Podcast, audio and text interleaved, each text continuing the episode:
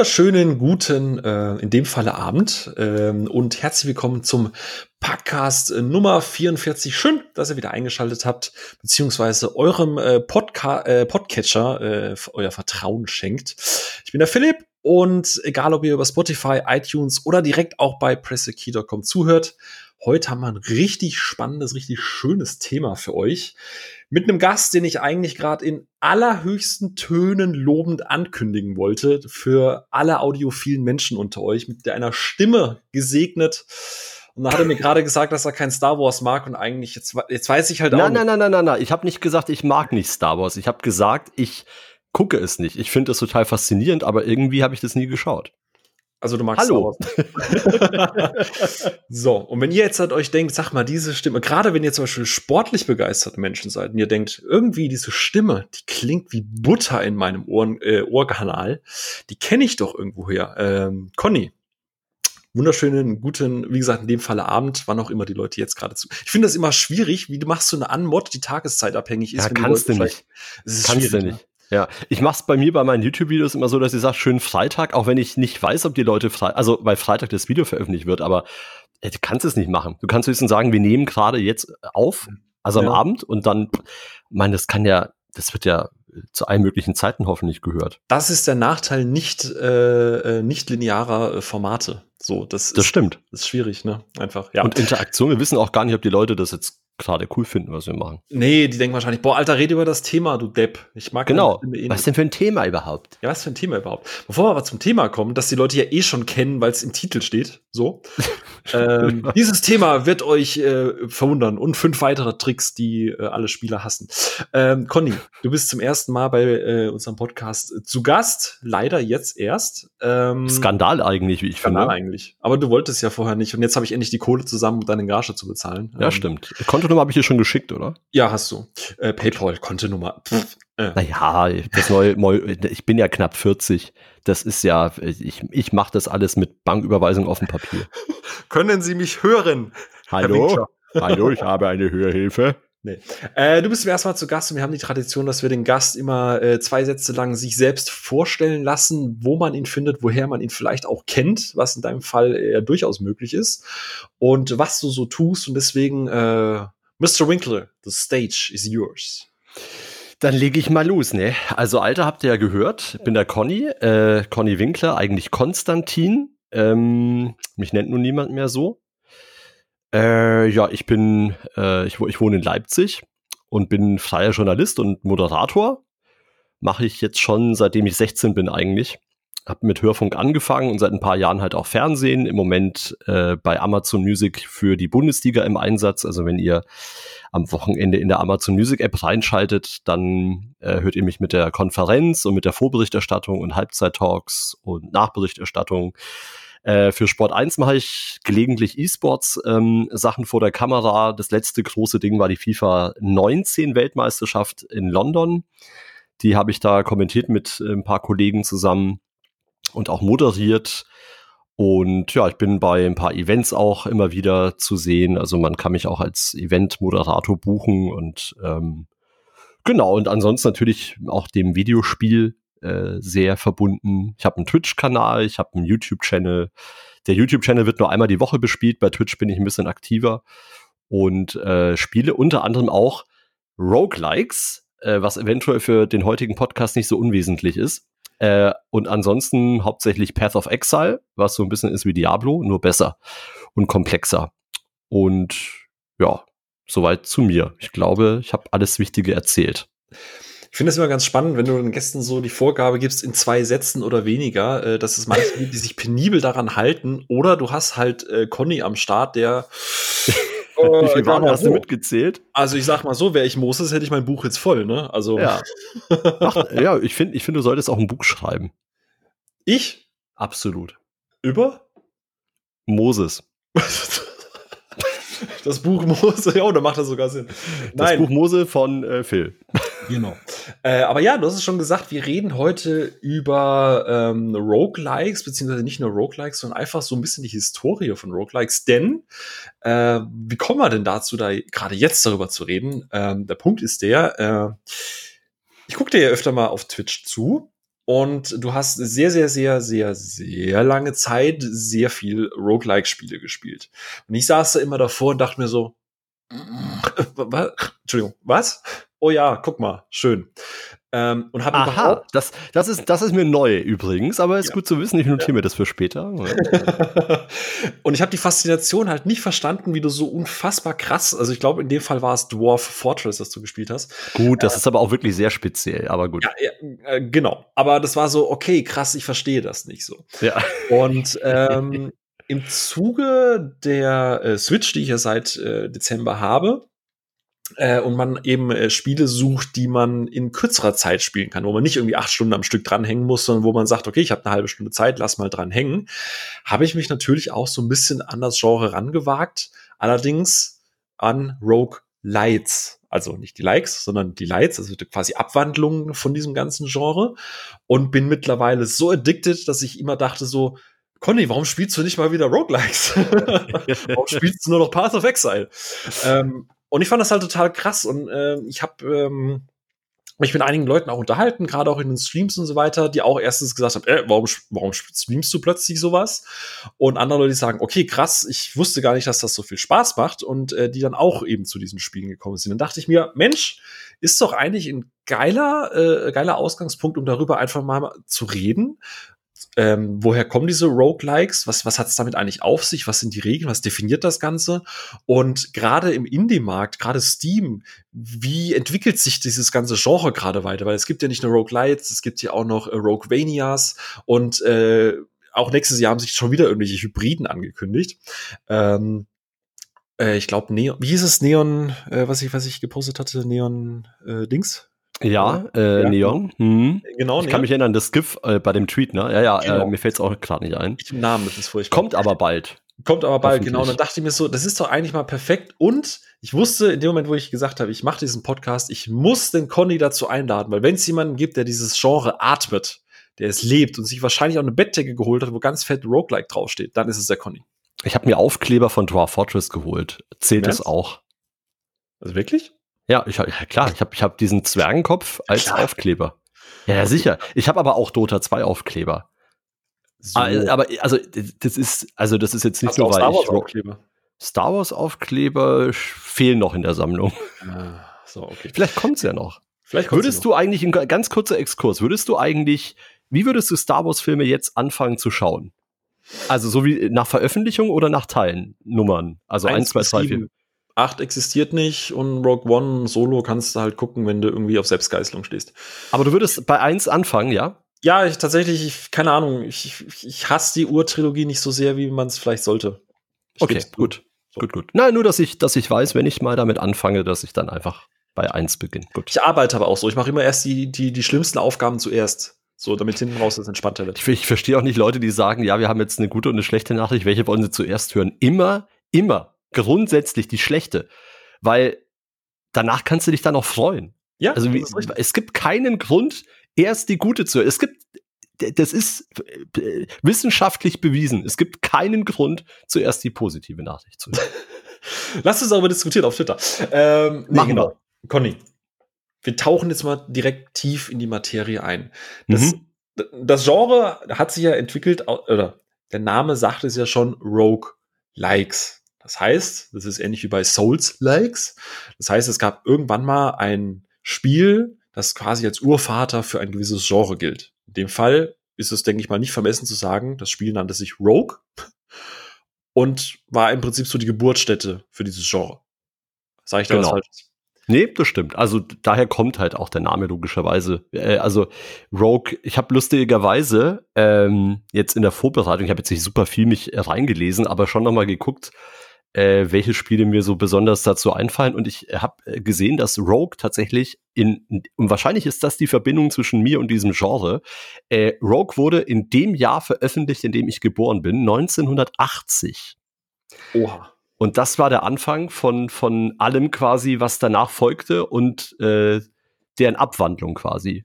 Und es war halt damals ein Spiel, was sozusagen das Genre auch definiert hat. Das heißt, man nimmt also das Spiel her und versucht dann Eigenschaften des Spiels abzugleichen, um dann zu sagen, ist das jetzt ein Roguelike oder nicht? Äh, also klar, Roguelike, ne, ähnlich wie Rogue, ne, Roguelike. Ähm, und das hat den Maßstab damals gesetzt, ja. Und das Witzige war, ähm, du hast es schon gesagt, 1980, da war die Technik und so weiter äh, ja doch sehr stark limitiert. Und eigentlich ist es ja mehr oder minder, ich sage es mal, ein, dem, nicht dem Zufall geschuldet, aber der technischen Limitierung geschuldet, dass das Spiel so geworden ist, wie es ist. Weil du hattest wenig Speicherplatz zur Verfügung, du konntest nicht irgendwie ausgefeilt dir fünf Millionen Dungeons überlegen, sondern du musstest halt eine Möglichkeit finden, dieses Spiel so lange wie möglich in Anführungsstrichen zu strecken, so viel Inhalt wie möglich zu bieten, auf so wenig Speicherplatz wie möglich. Das Weshalb, ist ja ja, das ist, das ist ja generell die, die große Herausforderung gewesen, weshalb halt viele Spiele, ob das jetzt ähm, in dem Fall die, die, die Roguelikes oder, oder das Spiel Rogue äh, sind oder die, selbst die ersten Nintendo-Spiele, wenn du überlegst, was da dargestellt wurde und äh, welche Tiefe das Spiel eigentlich besitzt, dafür, dass du unglaublich technisch limitiert warst, ist das schon heftig. Also, äh, das ist, das wird ja, ich meine, heutzutage ist es ja ein Witz, du hast so unglaublich viele Ressourcen und da so viel Speicher. Du hast, bitte? 20 Gigabyte Day One Patch. Ja, so ungefähr. Und natürlich auch, ja, Netzanbindung ist natürlich auch nochmal so eine Sache, dass du halt äh, Sachen dann durchpatchen konntest und so weiter. Früher war das Spiel halt so, wie es war und das war's dann so. Da war nichts mit, ich ziehe mir nochmal das Update oder gar Auto, Auto-Update oder so. Und äh, das ist natürlich schon ähm, eine Sache, die, die schon auch zeigt, dass man also das sind für mich die richtigen Künstler so, dass man sich überlegt, wie kann ich auf wenige Kilobyte irgendwelche Sachen da reinhacken. Mhm. Und äh, das ist halt schon, schon immer bemerkenswert gewesen. Genau. Egal, ob das jetzt Rogue war oder, oder andere Spiele. Äh, weil inhaltlich war Rogue halt ganz klassisch. Äh, du hattest deine, deine Spielfigur, die natürlich äh, in Form eines äh, dicken Cursors angezeigt wurde. Äh, und du musstest, glaube ich, am Ende das Amulett von Yendor finden. So, das, das war das große Ziel. Mhm. Und ähm, der Clou an der ganzen Geschichte war ja, dass du und jetzt äh, habe ich ein schlaues Wort gelernt, prozedural generierte Dungeons besucht hast. Also Dungeons, die bei jedem Start des Spiels komplett zufällig generiert wurden. Das heißt, du hattest mit einem Algorithmus, den du geschrieben hast, eine unendliche Vielzahl an zufallsbasierten Dungeons. Ja. Und ähm, genau, hast dich dann eben da durchgekämpft, hast natürlich auch Monster in Form von Buchstaben und Ad-Zeichen getroffen. Das kommt ja doch dazu. Die, alle, die komplette Darstellung, und das ist ja auch noch ein Markenzeichen oder ein Merkmal zumindest von vielen modernen Roguelikes, dass es zumindest so eine ASCII-Ansicht gibt, dass halt eben äh, die Katze einfach ein großes C ist, was für Cat steht, und dann musst du dich halt da irgendwie mental darauf vorbereiten, dir das dann halt vorzustellen. Oder D für Dragon oder sowas. Ähm, ja, es, es, gab halt da nicht die grafische Darstellung oder Teilsets oder so, damit man das hätte austauschen können. Da, da kriegt die Szene in Kill Bill Wackel mit dem großen C. die, eine ganz andere Bedeutung. Nee, ja. aber im Prinzip, das war's im Endeffekt schon. Ne? Du hast einen Dungeon dann betreten oder einen Textbaukasten mit, mit Punkten drin, so Pac-Man-Style, und hast dann halt gesehen, okay, da ist ein Buchstabe, der sich bewegt und der hat äh, ein gewisses Muster gehabt, das es halt zu lernen gilt. Und ähm, bis du dann eben so weit zu dem Punkt kamst, wo du einen Gegner getroffen hast, wo du das Muster noch nicht kannst, der vielleicht auch zu stark war, im Gegensatz zu deiner Ausrüstung. Und dann bist du gestorben. Und es ist ja auch ein Teil der, der von, von Rogue gewesen, das, das klassische Permadeath. Ne? Also du hast dann nicht irgendwie Continue gedrückt und hast an der gleichen Stelle weitergemacht, sondern wenn du tot warst, warst du tot. Dann war das ja. Spiel vorbei. Ja. Da gab es keinen Progress in dem Sinne. Genau, und das heißt, du hast dann das Spiel halt nochmal komplett neu gestartet, musstest dann, okay, wenn da jetzt ein großes X kommt für Xenomorph, äh, dann weiß ich, dass das Vieh so und so stark ist und ich kann das äh, am besten mit dem und dem Bewegungsmuster quasi austricksen. So, das, das, damit war das Rogue quasi auch schon fertig. ja, mehr, mehr, mehr Platz gab es ja auch nicht. Das war das Spiel, ja. Genau. Wie? Aber es ist doch, es ist doch eigentlich faszinierend, dass ein uraltes Spiel von damals, was relativ überschaubar von der Komplexität eigentlich war, äh, dafür gesorgt hat, dass so viele Follow-ups noch kamen, oder? Ja, also tatsächlich, äh, wenn du gerade mal auf Steam guckst, ich glaube, Rogue, äh, gut, in dem Fall sind es Rogue Lights, glaube ich, die haben eine eigene, eine eigene Kategorie mit Hunderten und Aberhunderten von Spielen. Und wenn du überlegst, dass das alles auf einem Urspiel basiert. Ich meine, jedes Spiel basiert irgendwo auf einem Urspiel, aber man hat ja doch eine gewisse Entwicklung, eigene Franchises, ne, ne, ne. ne. Aber hier hast du halt diese Idee und es gibt so viele unterschiedliche Subgenres innerhalb oder Weiterentwicklung oder äh, Anpassung oder Adaption, wo du denkst, so, eigentlich ist das echt krass wenn man überlegt, dass das damals Freeware war, würde ich mir als Entwickler so ein bisschen Arsch beißen. ja. Aber so ist es. Aber das Schöne ist, äh, ehrlich gesagt, mir war das gar nicht bewusst, dass es bei Steam dafür sogar inzwischen eine eigene Kategorie gibt. Ähm, ich suche dann meistens halt so nach Roguelikes und äh, da kommst du natürlich da auch hin, aber offenbar stimmt, ja. Gibt es eine eigene Kategorie dafür. Das ist, ähm, also es gibt ein Problem, dass manchmal sich Spiele halt schon auch ein bisschen ähneln. Also mhm. es gibt halt ja, das, was eigentlich das Spiel ausmacht, kann auch dafür sorgen, dass ich es dann vielleicht nicht ja intensiv spiele, weil es sich dann nicht deutlich genug unterscheidet. Ähm, mir fällt jetzt kein konkretes Beispiel ein, aber ich stelle ja ab und zu mal so bei mir im, im YouTube-Channel auch Roguelikes vor oder Roguelites. Und ähm, dann denkst du dir, ja, okay, das ist halt jetzt wie beim Spiel X und dann vergleichst du es dann mit dem Spiel Y und dann merkst du, okay, es ist vielleicht eine andere Grafik, es ist eine andere Story, die Gegenstände heißen anders, aber es ist am Ende ähnlich, äh, so dass es dann halt auch wieder nicht unbedingt gut ist oder besonders oder irgendwie einen Widerspielwert hat. Ähm, und man weiß natürlich auch, dass das Genre an sich seit einer gewissen Zeit schon auch in irgendeiner Form positiv vom Image halt auch Ne, so, ich habe hier irgendwie ein Roguelite und auch was du gesagt hast mit dem äh, Prozedural, also Procedural Generated äh, Geschichten, das sind ja auch Sachen, die in anderen Spielen stattfinden, dass man also eine Wiederspielbarkeit schaffen will, indem man sagt, okay, äh, diese Räume sehen immer anders aus. Sie mögen vielleicht eine Levelstärke bei Gegnern haben, die gedeckelt ist, oder ein, ein Biom, was immer da ist. Keine Ahnung, du gehst irgendwie in den, in den zweiten Floor, also gehst zweite mhm. Etage mhm. runter und du weißt genau, da liegt halt Moos irgendwie rum. Also es sieht immer ähnlich aus, aber die Räume und die Anordnung und die Wände und so weiter und wo die Gegner spawnen, ist immer anders. Mhm. Ähm, aber das alleine sorgt halt nicht unbedingt dafür, dass jetzt so ein Spiel ja ein gutes Roguelike oder ein gutes Roguelite ist. Mhm. Ähm, wenn wir mal noch bei den Rogue-Likes erstmal an sich bleiben. Äh, es gab natürlich dann ab den 80ern relativ viele Spiele, die das Prinzip kopiert haben, mit dem Problem, dass du, was du gerade gesagt hast, ähm, dass du die, man konnte die optisch schon so ein bisschen voneinander unterscheiden, aber kennst du eine, kennst du alle. Mhm. So, das, das, war so ein bisschen, weil du, du hattest halt diese, diese festgestellt, diese komplett äh, in, mehr oder minder in Stein gemeißelten Merkmal. Also du hattest, äh, dass die Dungeons äh, oder die, die Räume halt äh, zufällig generiert werden. Ähm, was du natürlich machen musst, damit du halt diesen Wiederspielwert immer ähm, aktiv und, und, und auch also generell, dass du es für Wiederspielwert ähm, hochhältst. Dann hast du ähm, oft dieses, dieses Permadeath, dass du halt sagst, okay, äh, try it und dann äh, die. Ja. Und äh, meistens hast du ja, und ich glaube aber, das kam erst später, da korrigiere mich aber bitte, ähm, Loot. Ich glaube, bei Rogue gab es so klassischen Loot noch nicht. Also, dass du quasi sagen kannst, du hast diese Sachen, die du, die du unterwegs aufsammelst, ähm, die du auch wieder verlierst und es gibt diese Perma-Upgrades, wo du sagst, okay, ich bin jetzt dauerhaft irgendwie auch beim nächsten Run irgendwie zwei Punkte stärker. Ich glaube, ja, das, das kam, das kam sehr viel später, ja. Genau. ja. Also Loot an sich gab es schon, aber nicht solche Sachen, die dich quasi für den nächsten Run, also du machst ja dann irgendwann Runs sozusagen äh, bei den bei den späteren Spielen. Ähm, du beginnst eigentlich bei diesen klassischen äh, Spielen wie Rogue und den Roguelikes der ersten Jahre immer bei Null. Also du beginnst komplett bei Null. Du startest nicht mit einem Upgrade deines Helden oder mit irgendwas, was du freigespielt hast oder mit irgendeinem Gegenstand. Du beginnst immer bei Null. Also das war zumindest auch bei NetHack so. Ich weiß nicht, wann dann das losging, äh, aber ich kann mir nicht vorstellen, dass es in den, in den frühen Anfängen der äh, Roguelikes schon ein Konzept war, was halt drin war, weil eben das Genre ausgemacht wurde dadurch, dass man eben diese Schwierigkeit hatte. Also diese Spiele waren halt schon auch bockschwer. Das darf man halt nicht vergessen. Also allein dadurch, es gab ja keine Möglichkeit, groß äh, irgendwie zu speichern oder sowas. Ähm, bist halt den, bist halt dann gerannt und wenn du tot warst, warst du tot und wenn du nicht, wenn du nicht mehr weiterspielen konntest, musst du ausmachen und beginnst beim nächsten Mal wieder bei Null. Mhm. Und ähm, das hat sich halt ein bisschen verändert. Vor allem ist es ja absolut verpönt äh, mit Speicher oder ähm, also ja.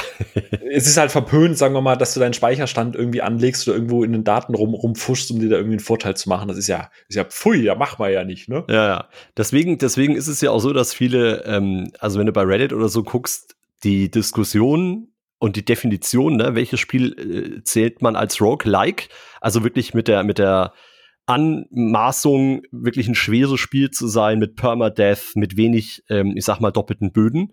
Ähm, und was ist wirklich ein, ein Roguelite, wo man quasi eher einsteigerfreundlich, wo es ein, dann doch einen gewissen Progress gibt, auch wenn man immer wieder die Runs bei Null beginnt. Ähm, die Diskussionen, was zu welcher Kategorie gehört, die sind halt manchmal nicht so eindeutig. Also jetzt zu sagen, ist jetzt ein ähm, Blasphemous, was du ja auch viel gestreamt hast, ähm, ist das jetzt ein Roguelike oder Roguelite? Ich denke mal, die Definition ist relativ einfach, aber es gibt so Spiele, wo halt die Meinungen auseinandergehen und das ist dann immer ganz interessant, weil es auch so ein bisschen was ist von, ich würde fast sagen, elitärem Gehabe. Gatekeeping, so Motto, nee. Könnte man das bitte? sagen oder ist das schon zu negativ? Wie, wie hat das es formuliert? G Gatekeeping. Hm, also ich ja, bin besser, weil ich spiele das und das ist viel roguelikeer als dein Roguelike-like. ja, ja, ja, du, das kann, das kann, ja, wenn, ich glaube, man kann so sagen. Ich meine, am Ende ist es auch bei MOBAs oder so, wenn du innerhalb eines Genres bist. Ähm, was, was gab es für Diskussionen mit Heroes of the Storm damals? Äh, was oh, heißt damals? Ja. So nach dem Motto, das ist da nicht wirklich so ein MOBA, weil alle, alle Helden leveln gemeinsam ab und das ist ja gar kein Skill, der dann benötigt mhm. wird und so weiter. Äh, das hast du ja immer, genauso wie, äh, was wir ja auch immer haben, das kennst du ja auch so, die, die Diskussion von, äh, ja, da spielt jetzt irgendjemand Farmville, das ist doch, also das ist für mich jetzt nicht Gaming oder Zocken und so. Also, dass halt Leute das dann versuchen irgendwie zu klassifizieren. Ja, oder Easy Modes bei Sekiro oder bei Dark Souls, ja, nein. Also da hatten genau, wir ja auch schon ja. einen Podcast dazu. Ja, ja. Äh, den werde ich an der Stelle auf Press Key unten auch nochmal verlinken. Ja. Habt ihr auch, auch über Cuphead gesprochen? Wir haben auch tatsächlich über Cuphead gesprochen. Da hatte okay. ich sogar mal ein YouTube-Video gemacht, das auch eben auf Press Key veröffentlicht wurde, äh, weil ich halt strikt gegen einen Easy Mode bin. Ähm, er gehört jetzt an der Stelle nicht her. Wie gesagt, da haben wir einen eigenen Podcast dazu, aber das ist ja auch ja, im Prinzip gehört schon auch Meinung. Ne? Ja, ja, genau. Also im Endeffekt äh, ist es schon eine Parallele auch mhm. zu den Rogues und äh, Roguelikes und, und Roguelites. Also mit welchem Ansatz gehe ich als Entwickler hin mhm. und welche Zielgruppe will ich halt haben? Also äh, alle abzuholen, äh, da bin ich übrigens bei dir, so ein Easy Mode, ich meine, Cuphead ist halt Cuphead. Wieso müsste es jetzt ein Easy Mode geben, der äh, es allen ermöglicht, das Spiel durchzuspielen. Darum ging es ja so am Ende des Tages. Mhm. Also haben nicht alle Leute, die das Spiel kaufen, das Recht, sage ich mal, auch das Ende zu erleben und im Notfall halt über so einen Easy Mode. Und da muss ich sagen, na ja, das ist halt aber auch Spielkonzept und Spieldesign, ähm, dass das halt eben einfach bockschwer ist. Genau, aber ich glaube, das ist auch so der Spagat. Machst du jetzt ein Roguelike, wo du halt weißt, dass du eine entsprechende Restriktion hast, oder öffnest du dich und machst direkt ein Roguelite? Mir ist jetzt kein Roguelike bekannt, das einen quasi einen Roguelite-Modus hat. Korrigiere mich da gerne, vielleicht weiß auch einer der Zuhörer da. Was. Ähm, mir fällt ein Spiel ein, was klassisch als Roguelike gilt. Ähm, das heißt Tales of Majayal also M-A-J und dann Apostroph E-Y-A-L. Ähm, das würde ich jetzt per Definition als klassisches Roguelike sehen. Das hat aber die Möglichkeit, wenn du das Spiel startest, kannst du quasi den klassischen Roguelike-Mode machen. Mhm. Und dann haben sie einen ganz coolen Mittelweg. Du kannst quasi ähm, ja respawnen, du kannst quasi alle bestimmte Level ich, ich weiß nicht genau, wie, wie die Abstufungen sind. Ich glaube, wenn du einmal Level 3 bist, bekommst du ein Zusatzleben. Wenn du Level X bist, bekommst du ein Zusatzleben, sodass du im Laufe des Spiels quasi eine zweite oder dritte Respawn-Möglichkeit bekommst, falls du sterben solltest. Ansonsten aber das Spiel komplett, ähm, ja, Permadeath und ja, Roguelike, wie man es eigentlich kennt. Und auch rundenbasiert und so weiter und so fort. Das ist so ein bisschen eine Mechanik, die Dead Cells hat. Da gibt es nämlich auch eine Mutation, ein Upgrade, ja. das du ja. machen kannst, dass du halt eben einen Slot blockierst bei deinen Mutationen, aber dafür dann, wenn du einmal stirbst, noch einmal eine Chance bekommst. Aber ja. das ist dann auch einmalig. Früher war das übrigens nicht so, dass, dass du damit äh, den einen Slot für immer blockierst. Ähm, das haben die nachgepatcht. Also die haben das quasi genervt, wenn du das so sehen willst. Okay. Aber weil das war halt immer sofort, das war die erste Mutation, die du immer genommen hast. Also es ist ja auch so, also ich weiß nicht, wie, wie du es machst, aber natürlich nimmst du die Second, äh, Second äh, Chance nochmal mit, wenn du auf einen Run gehst. Oder machst Fun du das? Fact, ich habe es erst einmal eingesetzt gehabt. Weil ich tatsächlich okay. so ehrgeizig bin, dass ich das nicht haben möchte. Okay, krass. Na, ich nehme es halt immer mit, weil hilft ich halt. Ich auch ne? Spiele immer auf hart, weißt du, ich brauche dieses Punishment. Sehr zum Leidwesen meiner Freundin, die dann immer ähm, äh, panisch von der Couch aufstringen, wenn ich mal wieder Wut in Brand irgendwie den Bildschirm anschreie. Aber ich brauche ich brauch so ein bisschen diesen. Dann empfehle ich dir Dota 2. Auf keinen Fall. Ich bin raus. Ciao. Tschüssi. Übrigens ja. ein kleiner, kleines Quiz an der Stelle. Eins, was, was kann ich gewinnen? Ähm, äh, ein Uso beim Griechen, wenn du mal wieder hier in München bist. Das klingt gut. Jetzt wissen die Leute natürlich, dass diese Usos immer kostenlos sind, aber mein Gott. ähm, was denkst du, was eins der ältesten, noch aktiv betreuten und weiterentwickelten äh, Rogue-Likes ist? Ähm, ich bild mir ein, es gibt von NetHack äh, relativ moderne äh, Versionen oder Add-ons und so weiter. Also NetHack, glaube ich, hat noch eine relativ aktive Community, aber ähm, weiß nicht, ob das das ist, was du jetzt meinst. Naja, ich meine tatsächlich Adam oder Adam. ah, stimmt, Adam kenne ich, ja. Of Mystery, das ist 1994 erschienen klassisch als Text, äh, Text-Roguelike, so ja. richtig mit Zeichen und, und Stuff und hat mittlerweile den Sprung auf eine recht hübsche, drei äh, isometrische Top-Down-Perspektive, also ganz klar Pixel-Look, aber sehr detailliert äh, bekommen, ist aber immer noch eins der meistgespielten Roguelikes. Ähm, genaue Zahlen habe ich tatsächlich nicht, aber ähm, ist auf den meisten Plattformen, also GOG oder Steam, relativ weit oben, was äh, Spieler. Kleiner Fun Fact dazu: Ich habe es eben mal bei Steam offen. Ich habe es mir auch dort gekauft. Äh, zuletzt gespielt an Heiligabend 2017. ich habe an Heiligabend 2017 Adom gespielt. Und, du haust äh, heute eine traurige Anekdote nach der anderen aus. Ja, es, es tut mir so leid. Es, es ist, das, das, seht ihr mal, wie, wie armselig ich an Heiligabend wahrscheinlich zwischen Familiengottesdienst und Bescherung da sitze. Das ist dein Roguelike. Das ist, ja, das ist ja, ohne doppelten Boden leider. Wenn ich da einmal ja, sterbe, ist das Ding durch. Ähm, jetzt wird aber schon ja. sehr schwarz, ne? Also, äh, das US-Magazin Rock Paper Shotgun setzte Adam 2015 in seiner Liste The Best 50 Best The 50 Best RPG on PC auf Platz 28. Guck mal, siehst du mal. Es ist auch ein gutes Spiel, aber mich hat es nicht gecatcht, äh, weil in der Neuauflage ähm, sind die Menüs und ist auch so die Schrift irgendwie sehr groß und du kannst es nicht ändern.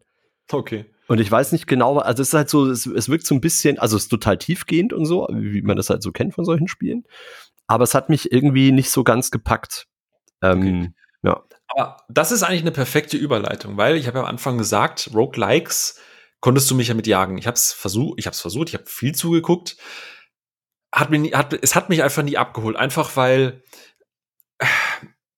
es ist, es ist, also Roguelikes basieren halt teilweise so hart auf diesem ursprünglichen Prinzip und ich sag mal so, es gibt immer einen, einen Vater für irgendein Genre, aber ich sag mal so, es hat einen Grund, warum sich manchmal Dinge über den Zeit, über den Lauf der Zeit weiterentwickeln und sich vielleicht neue Subgenres oder Änderungen im Gameplay äh, fest äh, etablieren und auch wirklich setzen, dass man sagt, ja, eigentlich ist das eine gute Entwicklung, ähm, weil Roguelikes müssen ja schon sehr harte Bedingungen haben, um als Roguelike zu gelten. Also wir haben es ja schon gesagt, ne? also das sind harte äh, Limitationen, gerade vielleicht auch was die grafische Darstellung angeht.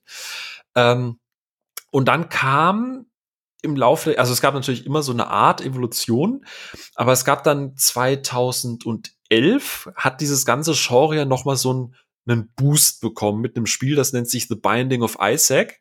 Und ich glaube, das war, korrigiere mich da bitte gerne, eins der ersten wirklich erfolgreichen und auch bis heute sich haltenden Rogue-like-Likes. Kurz gesagt dann Rogue-Lights. Ähm, hält sich auch, glaube ich, bis heute noch. Wird ja auch in jeder Liste, wenn es heißt, so als Einstieg in Rogue Lights, äh, Binding of Isaac, Instant, Instant Buy. So, ne? Ja, wobei das natürlich, also, ja, also es, es ist das Problem bei Binding of Isaac, also von der Definition her, ne, was ist ein Roguelike? Also für mich ein klassisches Roguelike ist ähm, zufällig basierte Maps quasi, die sich halt zufällig generieren, was wir schon hatten.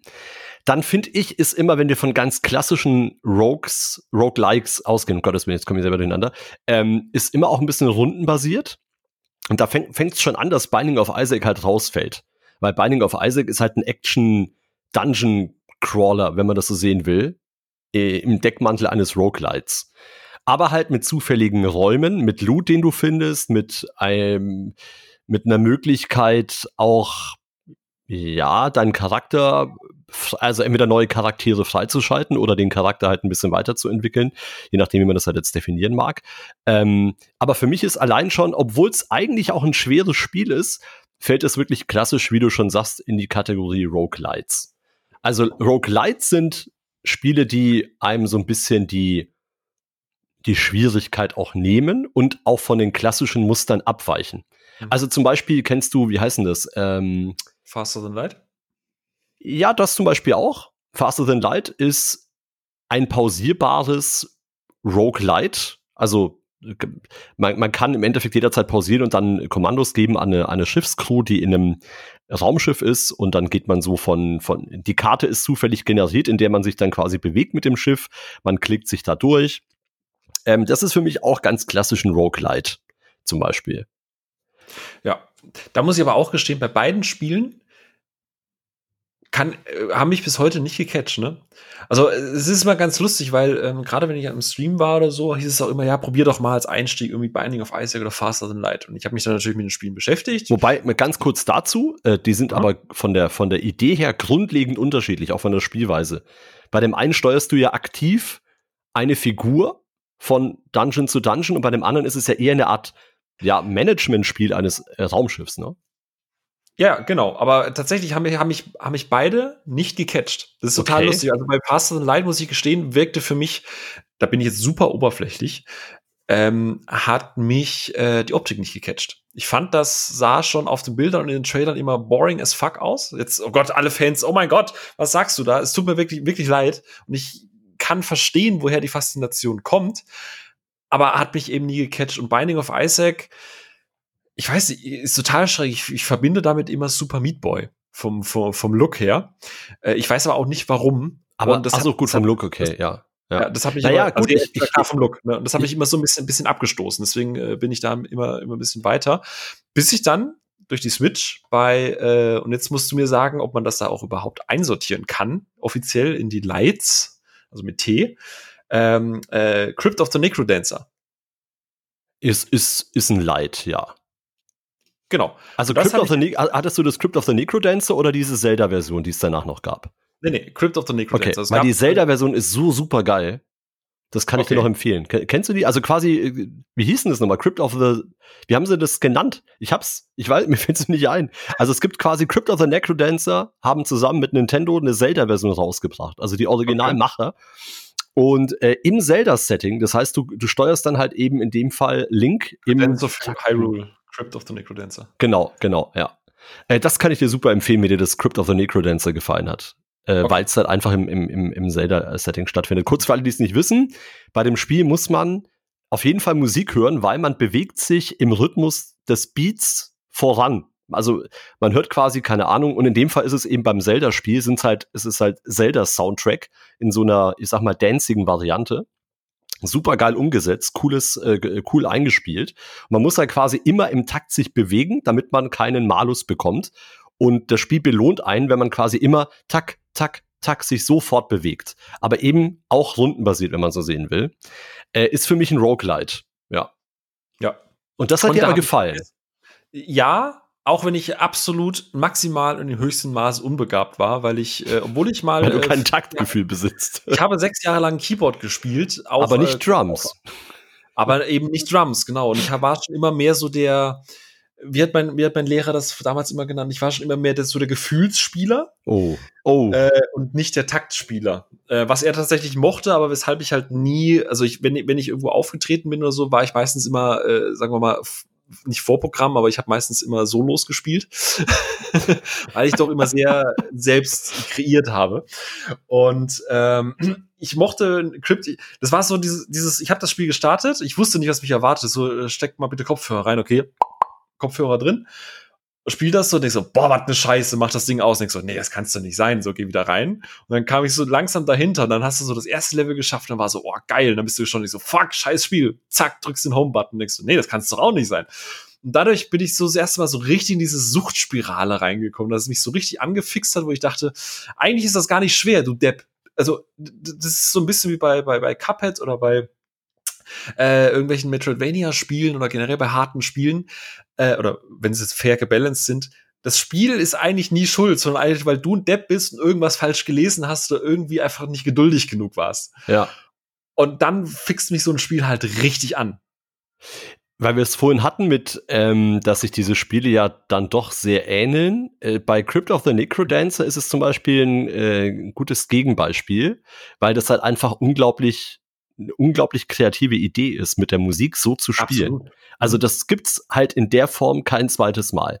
Ich, ist natürlich, man darf auch nicht vergessen, barrierefrei ist das Spiel natürlich dadurch nicht. Ne? Mhm, ähm, das ist natürlich der Nachteil. Aber ähm, von der Idee her ist es auf jeden Fall was sehr Uniques. Das gibt's halt in der Form sonst halt nicht. Und dann haben sie jetzt diese Zelda-Version dazu rausgebracht, äh, was ja super passt auch für, für die Nintendo äh, Switch. Aber das fand ich auch immer ganz geil. Doch, das äh, auch, auch auf dem PC eben Crypt of the Necrodancer, das gibt's ja nicht nur für die Switch. Mhm. Ähm, wirst du wahrscheinlich ja verlinken, nehme ich an. Also guckt euch das gerne mal an, das kostet auch nicht die Welt. Und äh, das Geile ist, am Anfang muss man natürlich auch den PC dann justieren. Das ist mit dem Delay. Also man muss dann quasi einmal äh, abgleichen, ob, ob die Töne, die Schläge rechtzeitig ankommen. Dann sagt er, okay, drück mal immer dann, wenn du den Schlag hörst, mhm. damit es einmal sozusagen ge geeicht ist, damit man dann nicht sagen kann, ich hab doch, ich hab doch ja. im Rhythmus und der bewegt sich nicht. So, Genau. Äh, und das war dann so ein bisschen, bisschen mein Einstieg. Und ähm, jetzt äh, habe ich es dann eine Zeit lang auch einfach liegen lassen, habe mich dann auch nicht mehr groß damit beschäftigt, ähm, weil ich, wie gesagt, einfach leider äh, takttechnisch sehr äh, unbegabt war. Und dann kam vor einigen Monaten, und jetzt komm, machen wir noch mal ein neues Genre Fass auf, ähm, Blasphemus raus. Und Blasphemous betitelt sich ja auch gerne selbst als Roguevania. ähm, weil es nimmt zwar den einen oder anderen Ansatz aus dem Rogue, nämlich zum Beispiel so Sachen wie, äh, wenn du stirbst, kriegst du einen Malus, äh, du hast Nachteile daran. Ähm, es ist bockschwer, ähm, aber es hat dann auf der anderen Seite natürlich ähm, kein, kein Permadeath.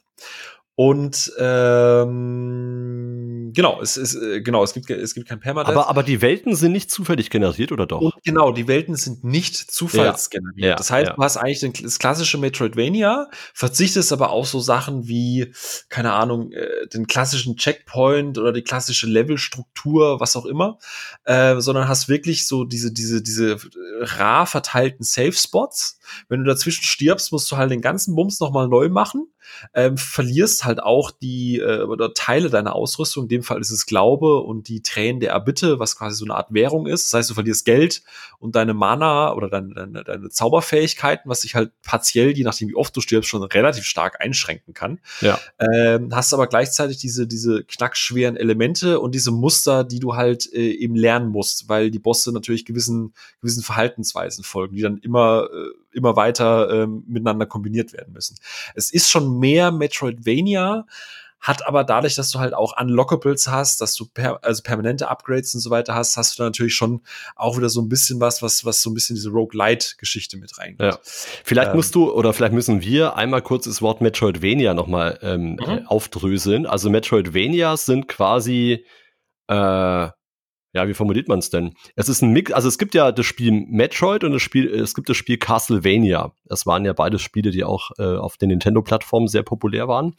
Und dementsprechend, wenn man die beiden Mechanismen äh, kombiniert, hat man Metroidvanias, was sozusagen Spiele sind, die sich eben an den besagten orientieren. Und bei Metroid ist es halt zum Beispiel auch so, dass diese Karte sich nie mhm. verändert. Ne? Das ist halt eine Welt, die man durchläuft. Und ähm, Castlevania war halt auch so, äh, ja, eigentlich auch ein geiles Spiel, fällt mir ein. Wie viele Teile gibt es inzwischen davon? Ich glaube schon. Also vier, Minim vier Minimum. Ich bild mir das ja. Also da ist man halt quasi so eine Art ähm, Dämonenjäger oder sowas mit so einer ähm, Peitsche, beziehungsweise mit so einer, mit so, wie, wie so einem Morgenstern halt. Ähm, ja. Und die beiden Genres kombiniert ergeben quasi Spiele, die so sind wie diese beiden Spiele, die es damals gab, genau. Ja. Genau. Und äh, ganz, ganz genre-typisch, ähm, also gerade unter Puristen, nur die 2D-Ansicht ist eine echte Ansicht. Ja. Äh, und du hast, wie du schon gesagt hast, du hast halt nichts prozedural generiertes, ja. sondern äh, du hast auch meistens respawnende Gegner und du im Gegensatz zu den klassischen Roguelikes gehst du halt nicht immer durch immer neu generierte Level, wo du halt nicht weißt, was auf dich zukommt, sondern du wirst quasi, du weißt immer, was auf dich zukommt und musst das halt eben in deinen Rhythmus so ein bisschen mit reinbringen, dass du halt weißt, okay, an der Stelle muss ich jetzt springen, an der Stelle muss ich die und die Combo drücken und an der Stelle muss ich blocken und so weiter. Deswegen ähm, kann man auch Metroidvanias übrigens für Speedruns viel besser üben als äh, Roguelites weil man ja, nie genau. weiß, wie das Leveldesign ist. Und genau. bei Metroidvanias ist halt, äh, wie bei allen anderen Spielen, wo ein festes Leveldesign ist, ob man jetzt Super Mario Brothers oder sowas macht, äh, weiß man genau, an welcher Stelle man theoretisch perfekt äh, springen muss, um die Zeit oder so rauszuholen. Und, ähm, ja. ja.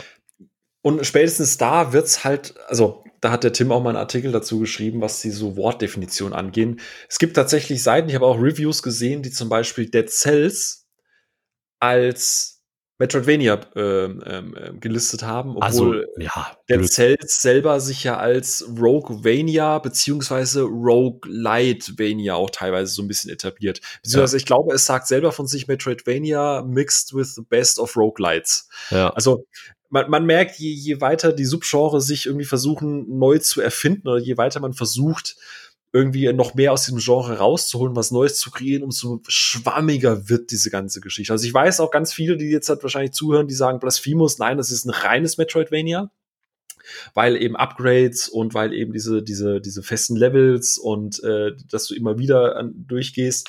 Ähm, wie gesagt, die, die Grenzen sind im Gegensatz zu Roguelikes, wo ja wirklich fest verankert ist, was das sein muss.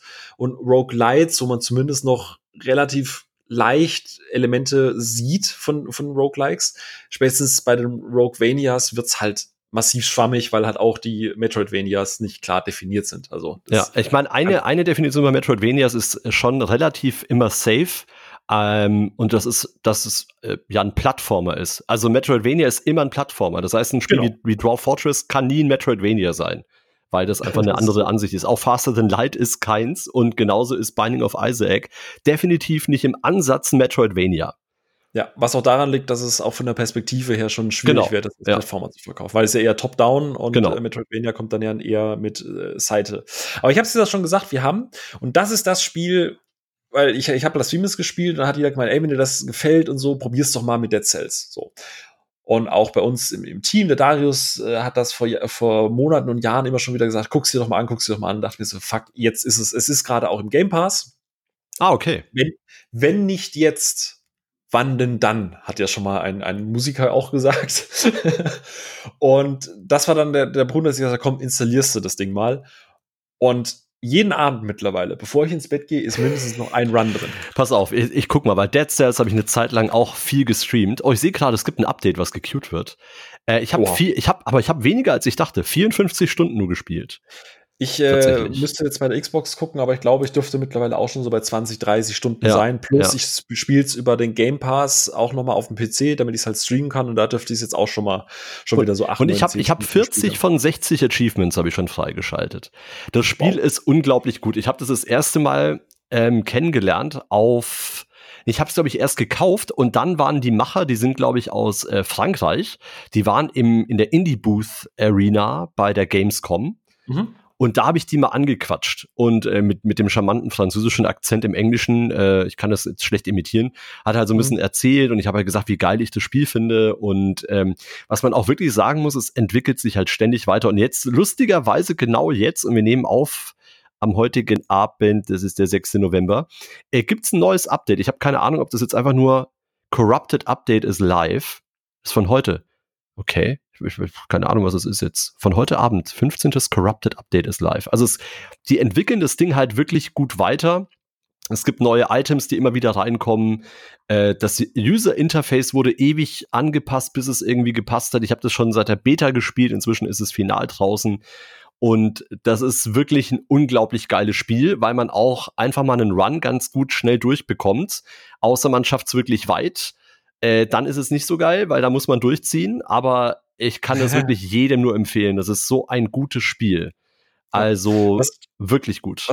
Was total witzig ist, weil du gerade auch sagst, ähm, ähm, Gamescom und Indie Booth. Ich hatte mir dieses Jahr ja bewusst eher äh, Termine bei kleineren äh, Studios geholt und ich war auch bei einem Es war ein französisches Entwicklerstudio auch und ähm, und die haben ein Spiel, das hieß Dead Cells. nee, äh, tatsächlich ein Spiel, da hatte ich auch einen kleinen äh, Artikel dazu geschrieben, das heißt Scorchbringer.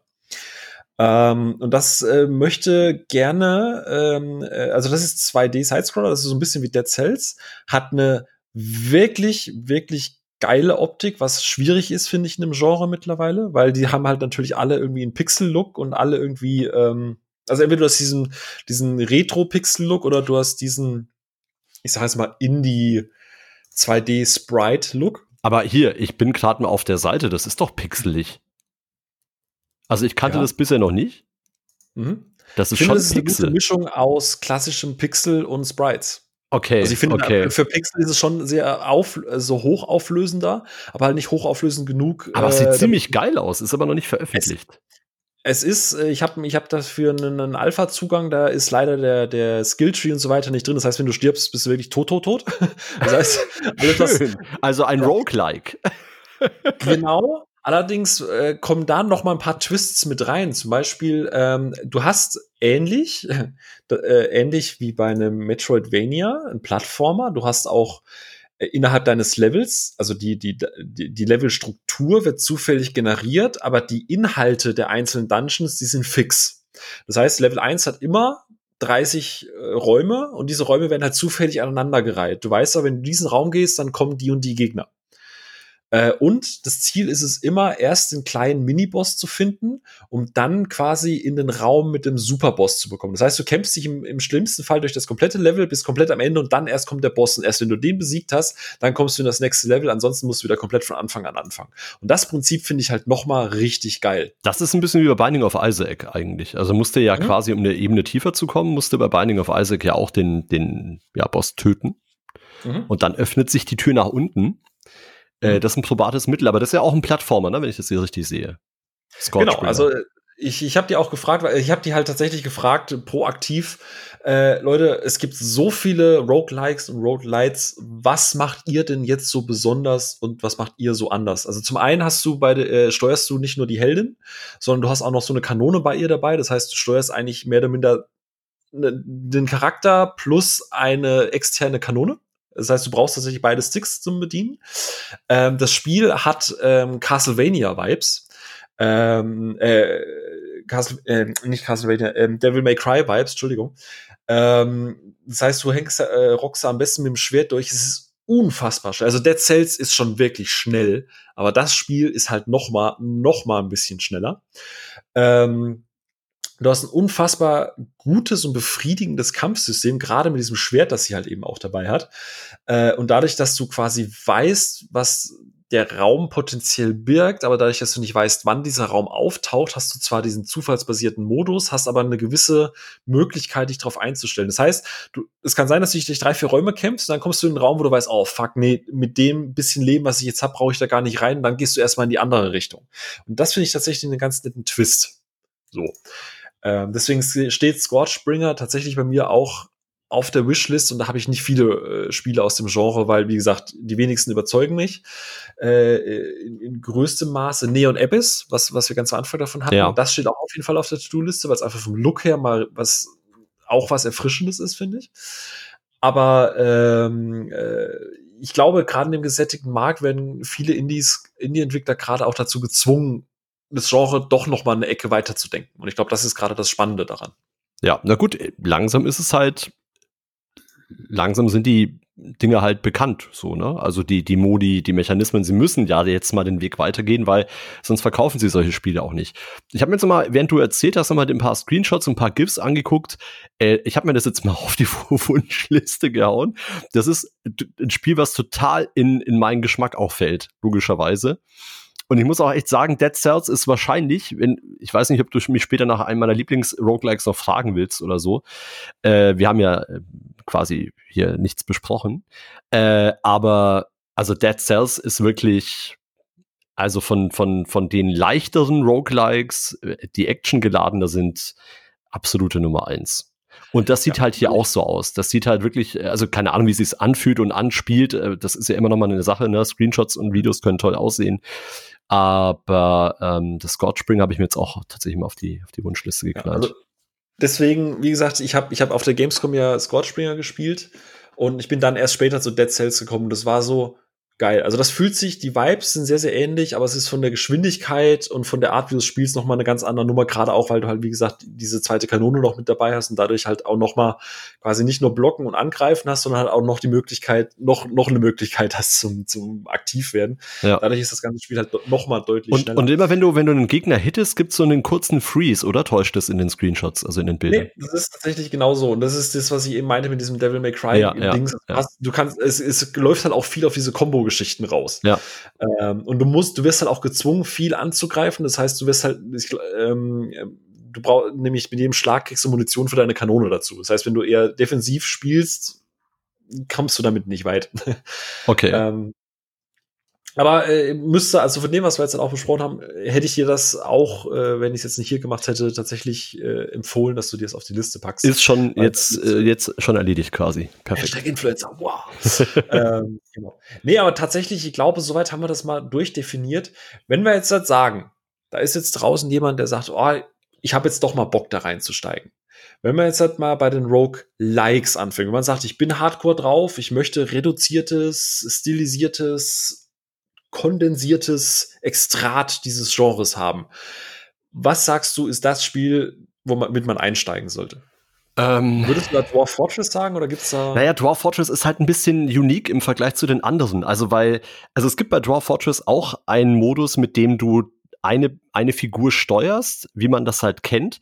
Weil ansonsten ist ja Dwarf Fortress, für alle, die es nicht wissen, ist es eine, eine Zwergen, äh, eigentlich ist es eine Zwergenwelt-Simulation. Also man fängt an mit sieben Zwergen, man kann ähm, dann Berufe verteilen. Also jeder, der vielleicht Rimworld ist ein ähnliches Spiel, das ist ein bisschen bekannter, weil es auch ein bisschen grafisch ansprechender ist. Ähm, also es ist eigentlich ein Kolonieaufbauspiel, ähm, was jederzeit pausiert werden kann und man sagt dann, keine Ahnung, du bist jetzt der, keine Ahnung, der, der, der Steinmetz, weil du in, im Steinmetz besonders gut bist und dann bist du halt, bekommst du den Beruf. Und wenn ich dann auf die Idee komme, ich möchte gerne, dass irgendwas äh, verarbeitet wird als Stein, dann geht ein Zwerg, den ich dafür definiert habe, äh, als Steinmetz äh, zu der Werkbank und verarbeitet den Stein zu irgendwas. Ähm, und so funktioniert das ganze Spiel. Also man steuert eher passiv, ein bisschen wie die Siedler. Also man, man, man steuert nicht einen Zwerg an und sagt, du baust jetzt diese Werkbank, sondern man definiert Berufe und baut dann, und je nachdem, welcher Zwerg gerade wie verfügbar ist, bauen die. Wenn, sie, wenn du Pech hast, sitzen die in der Taverne und saufen und denken sich, ist mir egal, was du von mir willst. So, weißt du? Wir bleiben hier und feiern. Und die Besonderheit ist halt auch, äh, dass du sehr viel lesen musst, weil die Grafik wirklich extrem minimalistisch ist. Es gibt zwar Teilsets dafür, aber man muss sich schon sehr viel vorstellen können. Ähm, insofern ist jetzt Dwarf Fortress, wenn man auf solche Aufbauspiele steht, in Sachen Roguelike definitiv meine erste Wahl. Wenn wir von der klassischen von einem klassischen Roguelike-Spiel ausgehen, sprich, du bist eine Figur, du mm, ziehst durch irgendwelche Bereiche, versuchst Monster zu töten, Loot zu finden, deinen Charakter stärker zu machen, zu einem Endboss zu kommen oder zu einem Ziel, zu irgendeinem Amulett oder so, würde ich andere Spiele empfehlen. Also äh, auch kostenlos, das eine habe ich schon vorhin mal kurz gedroppt, äh, Tales of Majayal, oder ich weiß nicht, wie es wirklich ausgesprochen wird, weil es ein fiktiver Name ist, Majayal, Majayal, Majayal, vielleicht ist es auch eher Spanisch angehaucht. Ähm, das gibt's als, äh, also kann man im Browser halt irgendwie runterladen auf einer Webseite. Es gibt's auch bei Steam. Wenn man es bei Steam aber haben will, kostet es Geld. Dafür bekommt man dort ähm, bestimmte Boni. Also es gibt zum Beispiel Add-ons mit neuen Klassen, mit neuen ähm, Welt, äh, also erweiterte Map. Dafür zahlt man halt, keine Ahnung, äh, vier oder fünf Euro, glaube ich. Äh, das ist aber grafisch halt ansprechender, geht ein bisschen in die Richtung von Diablo. Das heißt also, man, man, man sammelt auch da Loot und man hat dann halt verschiedene Klassen und Rassen, die man kombiniert und dann gibt's da welche, die können mit bestimmten Waffen besser umgehen und so weiter und so fort. Aber wie gesagt, alles rundenbasiert. Die Welten dort sind, ähm, also die Overworld Map ist ähm, fest, aber wenn man dort reingeht in den Dungeon, sind die immer zufällig generiert. Klingt ein bisschen nach Spelunky. äh, ja, so ein bisschen. Spelunky haben wir noch gar nicht, haben wir noch gar nicht thematisiert. Ist aber auch ein geiles Spiel. Ähm, und ähnliches Genre oder ähnliche Ausrichtung, äh, das kann man sogar im Browser spielen, heißt Dungeon Crawl Stone Soup. Ähm, oh Gott, diese Namen. Da, also DCSS, wenn du DCSS Roguelike eintippst, dann findest du es auch. Ähm, das ist so ein bisschen, also es geht in die gleiche Richtung, man muss da auch möglichst tief irgendwie durchkommen. Da gibt's halt keine Overworld-Map, sondern da geht man einfach komplett durch, findet halt unterschiedliche Portale und Türen, die dann zu bestimmten Bereichen führen. Und äh, dort ist die Aufgabe, eine Rune zu holen und ähm, oder ein, ein, ein Orb, besser gesagt, und dafür braucht man Minimum drei Runen, ähm, die man dann halt eben finden muss. Und auch da gibt's halt diverse Monster. Das ist alles ein bisschen textlastiger, das heißt, ein Inventar gibt es zwar so eine kleine Icons dazu, aber normalerweise hast du, drückst du auf I und siehst quasi eine Reihe von Gegenständen. Und auch eine Sache, die sehr typisch ist bei Roguelikes, und das ist sowohl bei, ähm, nee, bei Tales of Material nicht, aber bei Dungeon Crawl Stone Soup, ähm, Potions, die man findet, ähm, Scrolls, die man findet, auch Stäbe, die man findet, die sind erstmal unidentifiziert. Und da gibt es halt unterschiedliche Möglichkeiten, die zu identifizieren. Eine Möglichkeit ist, man hat eine Scroll of Identification dabei. Ja, damit kann man die logischerweise identifizieren. Wenn man das nicht hat, gibt es eine, einen Mechanismus, der ist auch bei Roguelikes verbreitet, der heißt äh, Use ID. Das heißt also, man, man identifiziert es, indem man es benutzt. Nach dem Motto, okay, wenn das mal angenommen, du hast eine rote Potion, dann ist die in dem einen Run eine Potion of Health, in dem anderen kann sie dich aber vielleicht vergiften. Ähm, sodass du halt also die Farben und alles wird halt immer durchgewürfelt. Das heißt, wenn du beim nächsten Run eine rote Potion findest, musst du sie halt neu identifizieren. Und im Zweifel musst du halt dann erstmal einen Schluck draus trinken, damit du weißt, was die macht. In dem Moment, wo du diese, naja, ist so, ja, das ist halt. Das ist wie wenn du Reste auf der Party findest. Einfach genau, mal, einfach mal ich da auf der Pizza, hm, ist doch nicht Champignon, ist, ist Schimmel. So. Und ähm, so ungefähr, so ungefähr ist das halt dort auch. Und ähm, das macht's aber halt so cool, weil du dann denkst, oh bitte lass es irgendwie eine ne coole Sache sein und dann findest du halt ähm, genauso einen Wand, also es gibt halt so, so Wands, die teleportieren dich halt einfach mal zwei Level äh, tiefer ähm, und, und andere machen dann irgendwie aus die Steinwände weg und sowas. Aber damit du weißt, was genau passiert, musst du sie entweder identifizieren oder benutzen, damit du weißt, was sie tun. Ähm, die beiden Spiele würde ich auf jeden Fall von dem also von, von der Ausrichtung des klassischen Roguelikes mit Permadeath, also da gibt's auch keine Perks, die du mitnimmst, du beginnst immer komplett bei Null. Ähm, okay. Bei Tales of Majayal kannst du aber ab einer bestimmten Stufe Gegenstände, äh, beziehungsweise Charaktere, äh, neue Klassen und Rassen freischalten, äh, mit denen du dann spielen kannst, aber du beginnst de facto den Charakter immer bei Null, ohne Items und ohne Upgrades, bei beiden Spielen. Äh. Das wäre, glaube ich, so meine erste Wahl. Bis, ich mir das neben, ja? nebenbei mal angeguckt. Ja. Äh, ich muss gestehen, dass äh, die, die Stone Soup hat zwar einen super lustigen Namen, aber im Prinzip hat mich da schon alles abgeschreckt. Also ja. das ist mir zu text textig. Ja, dachte ich mir. Aber Tales of Majaya hast du schon mal geguckt. Das, das muss ja. Ja, die habe ich gerade nebenbei offen. Ja. Äh, das sieht eigentlich aus wie ein altes Jahr. Ich habe ich hab auch beide Spiele bei mir im YouTube-Channel, theoretisch. Also, wo ich sie auch erkläre. Also, vielleicht kannst du dir ja die dann in die Shownotes irgendwie packen oder so. Kann ich dir dann später mal die Links. Ganz uneigennützig, Kannst du ich wollte gerade sagen, Subtilität voll, ist ein dritter Vorname. Vollkommen uneigennützig. Ähm, Gleich nach In Your Face. Ah, es gibt noch eine, es gibt noch einen gravierenden Unterschied zwischen den beiden genannten Spielen, den ich unbedingt erwähnen will. Tales of Material macht ein einziger Typ alleine. Und ähm, es gibt eine Online-Funktionalität, obwohl jeder alleine spielt. Also du kannst nicht in der Party spielen, also nicht wie bei Diablo oder Path of Exile. Warum gibt's diese Funktionalität? Das eine ähm, ist, es gibt einen World Chat, einen Global Chat. Das heißt, du kannst jederzeit mit Leuten reden, du kannst auch Gegenstände verlinken und sagen, hör, was denken ihr, passt eher der Stab oder die Axt zu meinem Charakter oder nicht? Und das zweite ist, es gibt halt World Events, die der Typ einfach nach Lust und Laune auslöst. Und ähm, ich habe das einmal gestreamt und dann hat der Typ halt angefangen, jedem erstmal 10.000 Gold zu geben, was unglaublich viel ist. Also für so einen Kill bekommst du ein, zwei Gold und auf einmal hatte jeder 10.000 und dann haben sie, ja, super geil. Und da haben sich die ganzen, also jeder, jeder Charakter konnte sich, der hat dann einen neuen Skill cre created, nur für diesen Abend, womit man sich in einen Piraten verwandeln konnte. Er war statt einem Ork irgendwie ein Pirat. Super lustig. Ähm, diesen Moment habe ich auch als YouTube-Highlight-Video von meinem Stream, so, den du aber gut, nicht verlinken musst. Aber ich wollte es immer gesagt haben. Äh, das ist geil, weil du hast eine Online-Funktionalität. Äh, dadurch obwohl du es alleine spielst, kannst du immer noch sehen, was die anderen gefunden haben, welche Gegner, welche Achievements und du kannst dann mit denen chatten. Und das finde ich halt super. Das hat halt Dungeon Crow Stone Soup nicht, aber dafür kann man dort, also da kann man auch chatten, äh, aber nur wenn du quasi das Spiel online im Browser spielst. Okay. So. Puh. So. Tut mir leid, es war jetzt, sehr viel, aber ich, ich rede mich dann immer in Rage.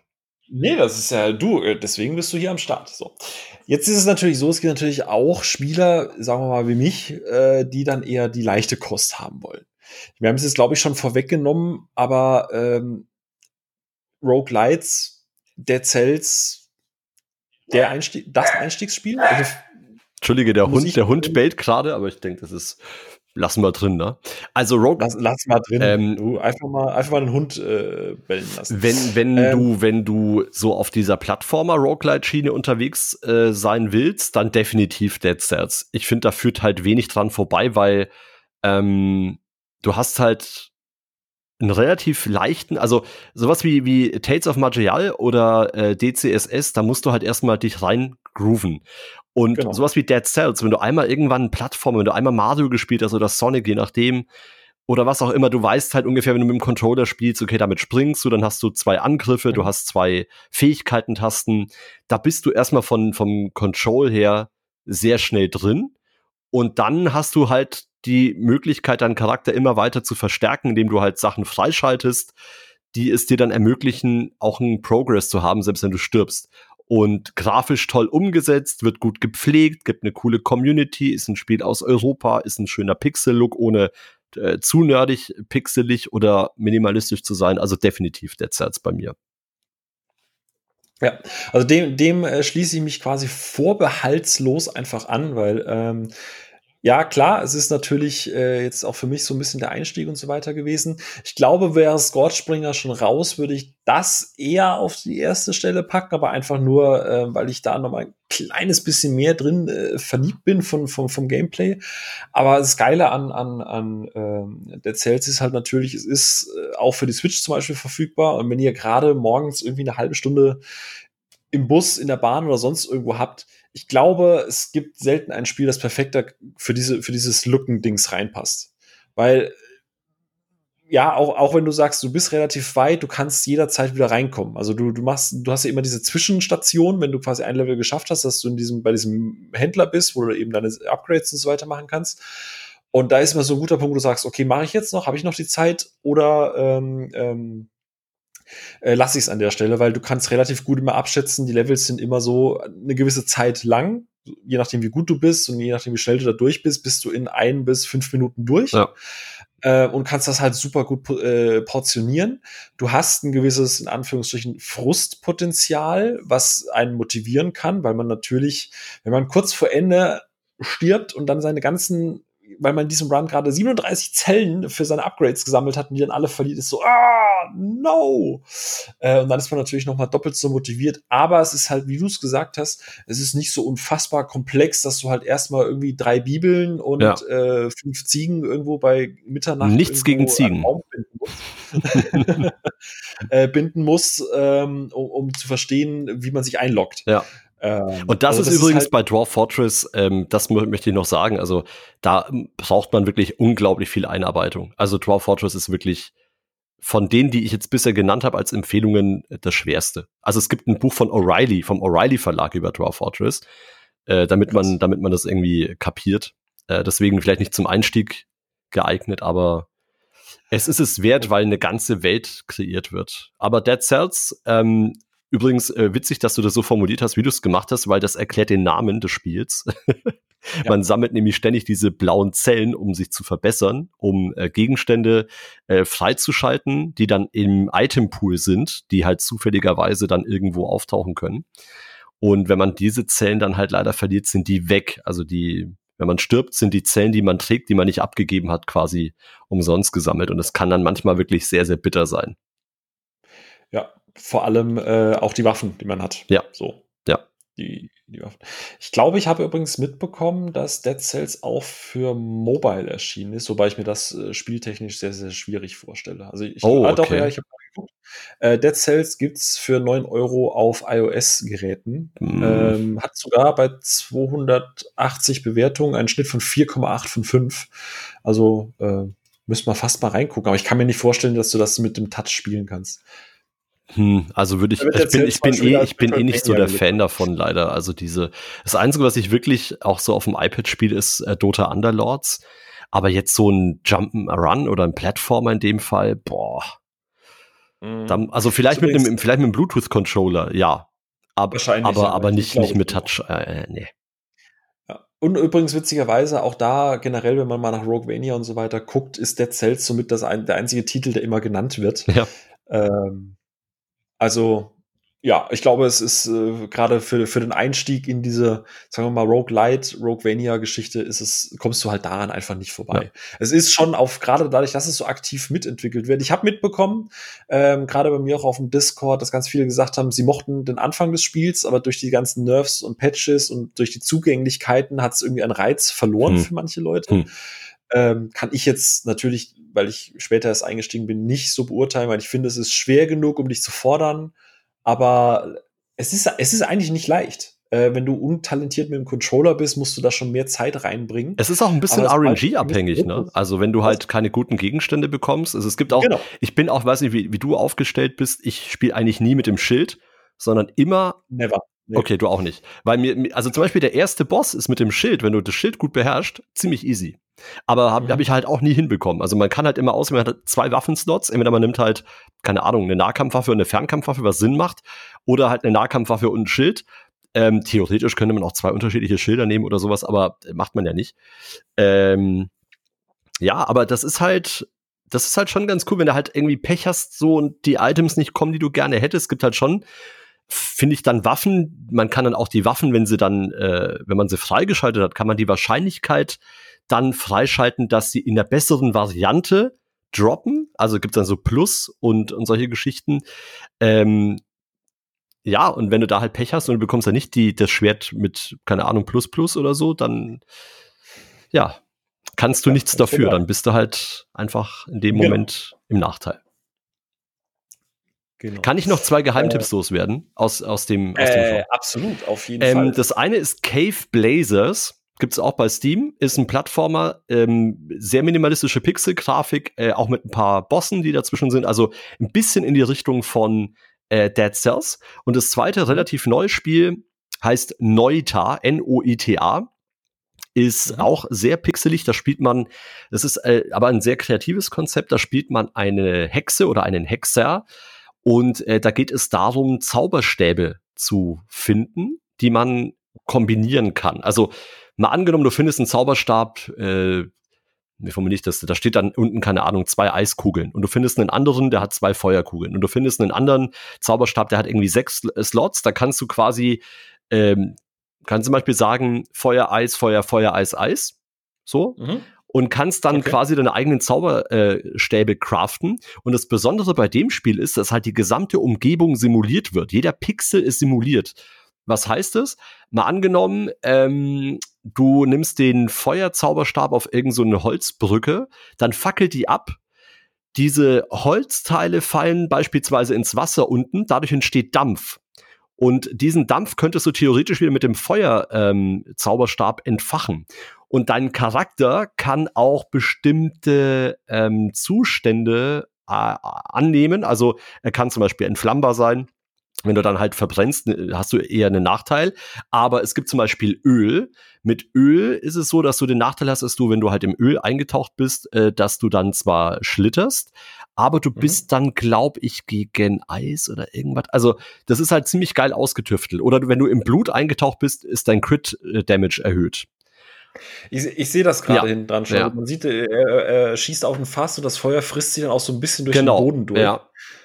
Das hat, das hat so ein bisschen was von diesen alten Voxel-Spielen. Ja. Wo halt eben, genau. Und äh, die beiden Spiele sind halt auch bei 10, 15 Euro so. Das ist ja das Schöne, dass die Spiele ja oft in, aus der Kategorie relativ bezahlbar sind. Ähm, mhm. Die würde ich noch äh, als, als quasi Geheimtipp nennen, weil die halt ja, nicht so super bekannt sind. Also Dead Cells wird wahrscheinlich. Ich noch anmerken ganz kurz, äh, Neuta ist aktuell Early Access noch. Also ja. das ist noch nicht ja. raus. Aber es ist verfügbar, oder? Oder habe ich das nur so Es ist verfügbar, ja. ja. Man kann es man kann's sich den Exit Nicht, dass ich was äh, empfehle, was es nicht gibt, das wäre natürlich nichts in der Sache, aber dann für die Wunschliste vielleicht. Ähm, genau, jetzt überlege ich noch, ob mir noch was einfällt. Es gibt noch so ein komplett textbasiertes, wie so ein Text-Adventure als Roguelike, wo man quasi, äh, das heißt Sanctuary RPG Black Edition aber da ist halt alles nur als Text. Also da wird quasi die gesamte Geschichte muss man halt dann lesen und die Monster werden komplett auch in, in ASCII-Code angezeigt. Das finde ich halt als äh, ja etwas andere kreative Variante noch. Du stehst schon so ein bisschen auf Schmerzen, ne? Naja, für, für dich sind Schmerzen, für mich ist es minimalistisch. Ich mag's, wenn man den Kopf so ein bisschen noch. Also deswegen finde ich Dwarf Fortress so geil, wenn man sich das anguckt, so wie du damals bei mir im Stream, denkt man sich, was zum Teufel macht er da? Was soll das? Äh, wenn du aber weißt, wie die sieben Zwerge heißen und jede, jeder Zwerg, für jeden Zwerg und für jede Figur auf dieser Welt, die generiert wird, diese Welt wird generiert für, ich glaube, 250 Jahre. Eine gesamte Geschichte. Du kannst, es gibt einen Drittanbieter-Tools, da kannst du genau sehen, welcher Zwerg mit wem verwandt ist, der dann früher mal in irgendeinem großen Schlachtzug gegen die Orks eine große Feindschaft angefochten hat und so weiter. Und dadurch funktioniert das Spiel erst. Also wenn du halt dich in die Story einlässt, äh, und in, also im Kopf dich in diese Welt hineinbegibst. Eigentlich wie so ein bisschen, eigentlich wie ein Buch, wo du halt, keine Ahnung, wenn du Harry Potter liest, äh, so von außen betrachtet sind es halt irgendwelche Buchstaben und Sätze, aber wenn du dich halt reintauchst und dir das vorstellst, wie das dann halt irgendwie war und die ganzen Häuser und die ganzen Wettbewerbe und äh, die Rivalitäten, wenn du halt Sachen dann im Kopf entstehen lässt. Dadurch funktioniert es halt ganz gut. Und äh, das ist halt bei Draw Fortress, dadurch, dass es ja halt wirklich sehr, sehr komplex halt aufgebaut ist und generiert wird, ist es halt ziemlich geil. Eigentlich ist Dwarf Fortress wie ein großes Märchenbuch, wo man ein bisschen einen Teil davon mitgestalten kann. Und äh, was da auch noch nennenswert ist, es machen zwei Typen, das sind zwei Brüder, die dieses Spiel seit, äh, ich glaube, seit zehn Jahren als Alpha-State in der Entwicklung haben. Und es wird bald auf Steam kommen. Es wird bei Steam bald rauskommen. Äh, Kid Fox Games wird das Ding publishen. Okay. Cool, okay, krass. Ja, also ich muss gestehen, ich bin dann eben doch mehr der, äh, also du musst halt die Zeit dafür haben und ja, ja, äh, das stimmt. wenn der Tag abends nur noch eine Stunde hat, dann, bevor ich mich da irgendwo einlese, dann äh, mache ich dann doch eher Dead Cells an oder äh, ja. Absolut, Aber, absolut. Äh, wie gesagt, ich, ich kann nur jedem ans Herz legen, das Genre, also Roguelike, lasst euch davon nicht abschrecken. Es gibt mittlerweile sehr schöne, zugängliche äh, Subgenre von dem Ganzen, wie gesagt, Roguevanias, Roguelites, ähm, es wird auch in Zukunft, denke ich mal, auch noch weitere schöne Spiele geben, die das Genre noch mal ein bisschen erweitern, die auch vielleicht die Regeln so ein bisschen, ein bisschen ergänzen oder ein bisschen ver verändern. Ähm, Gerade wenn man, sagen wir mal, in einem sich in einem Lebensumstand befindet, wo man nicht so viel Zeit hat, äh, wo man einfach mal wirklich was Simples haben möchte, wo man nicht irgendwie 15 Stunden äh, Red Dead Redemption 2 spielen muss, um drei Dialogzeilen zu sehen. äh, äh, kein Diss an der Stelle. Ne? Nein. Aber du, du brauchst natürlich diese Zeit dazu. Manchmal hat man die einfach nicht, gerade wenn man beruflich unterwegs ist, wenn vielleicht noch Family und Stuff, dann ist das natürlich äh, schwierig. Und dann ist das, finde ich, gerade so das, das Genre für, für mich ist mittlerweile, wo ich einfach sage, okay, es fordert mich, es fördert mich, es, es, es, es reizt mich, aber ich kann es sehr gut äh, portionieren. Und ich glaube, das ist das, was, was gerade für mich den Reiz an, an Roguelites, also warum ich mich bewusst jetzt halt auch für Roguelites entschieden habe. Und auch, ich habe fleißig mitgeschrieben, wie gesagt, ich ähm, äh, habe äh, eben jetzt auch mal Neuta, Noita ähm, auf die Wishlist gesetzt. Ähm, dann kommt, ähm, wie gesagt, Scorchbringer und ähm, ja, äh, ach, jetzt habe ich schon wieder Neon bla, bla, bla Neon, das gute Neon-Spiel. Das ist das gute Neon-Spiel. genau. Ähm, das ist auch noch auf der Wishlist und die erscheinen ja dann auch äh, alle relativ da, beziehungsweise sind schon äh, released. Von daher, ich glaube, es gibt genug Futter auch in Zukunft Neon Abyss. So. und jetzt nicht auf mir sitzen lassen. Äh, kommt auch PC und Switch und ich glaube, dadurch, dass diese Spiele halt auch alle auf der Switch erscheinen, ist halt auch so ein bisschen ein Statement, wofür es eben ausgelegt ist. Ähm, ich glaube, wenn man noch Fragen zu dem ganzen Thema hat, äh, einfach at äh, Conny oder ist es Conny TV? Ja, also bei Twitter ist es äh, Conny, bei, ich bin jetzt auch bei dir auf dem Discord ja wieder, also ja, ja auch Conny, genau. Bei äh, Twitch ist es Conny TV. Genau. Ähm, einfach an Conny wenden oder äh, auf pressekey.com unter dem Artikel drunter. Wir gucken da rein, wir beantworten das. Und äh, ja, Conny, du, vielen, vielen, vielen Dank. Danke für die Einladung. Für diesen, tiefen, tie für dieses tiefe Eintauchen in die Geschichte und in die äh, Kernmechaniken. Äh, ich bin schlauer als je zuvor. Das ist, das höre ich sehr gerne würde ich irgendwann mal beim Jauch bei der 1 Million Euro Frage sitzen und würde sagen, Dwarf Fortress, wie viele Zwerge gibt es? Oder wie viele, sagen, wie viele, wie viele, wie heißen, wie heißen die Brüder, die dieses Spiel gemeinsam entwickeln? Ja, das ist schwierig, weil ich, ich habe Namensprobleme. Ich bin froh, dass Deswegen ich musste mich als Joker dann einfach. Genau, dann, dann hebe ich mir extra einen Joker auf und sage dann, ja, ruf doch mal den Conny Winkler an. Dann sagt er, oh, ist das der, der äh, Dwarf Fortress Streamer auf Twitch? Herr Winkler, so. wir kennen, ich kenne Ihre Stimme. Genau. Sie haben doch damals mhm. bei 9011. Sehr gut. Conny, vielen herzlichen Dank. Äh, euch da draußen, vielen Dank fürs Zuhören. Wenn es euch gefallen hat, teilt diesen Podcast gerne, schickt ihn euren Freunden. Oder lasst uns auch mal äh, ein paar äh, positive Worte auf iTunes da, beziehungsweise auch gerne, wenn ihr Kritik habt, schreibt es uns gerne. Ähm, Kanäle sind alle offen, wir sind überall zu finden, Twitter. Ähm, oder halt eben auch direkt unter den, äh, unter den Beitrag posten. Ähm, ansonsten habt eine schöne Restwoche und äh, Conny, dir noch einen, äh, in dem Fall jetzt äh, schönen Abend. Ja, euch auch und dir auch. Und danke auch für die Einladung nochmal. Ciao, ciao. Tschüss. you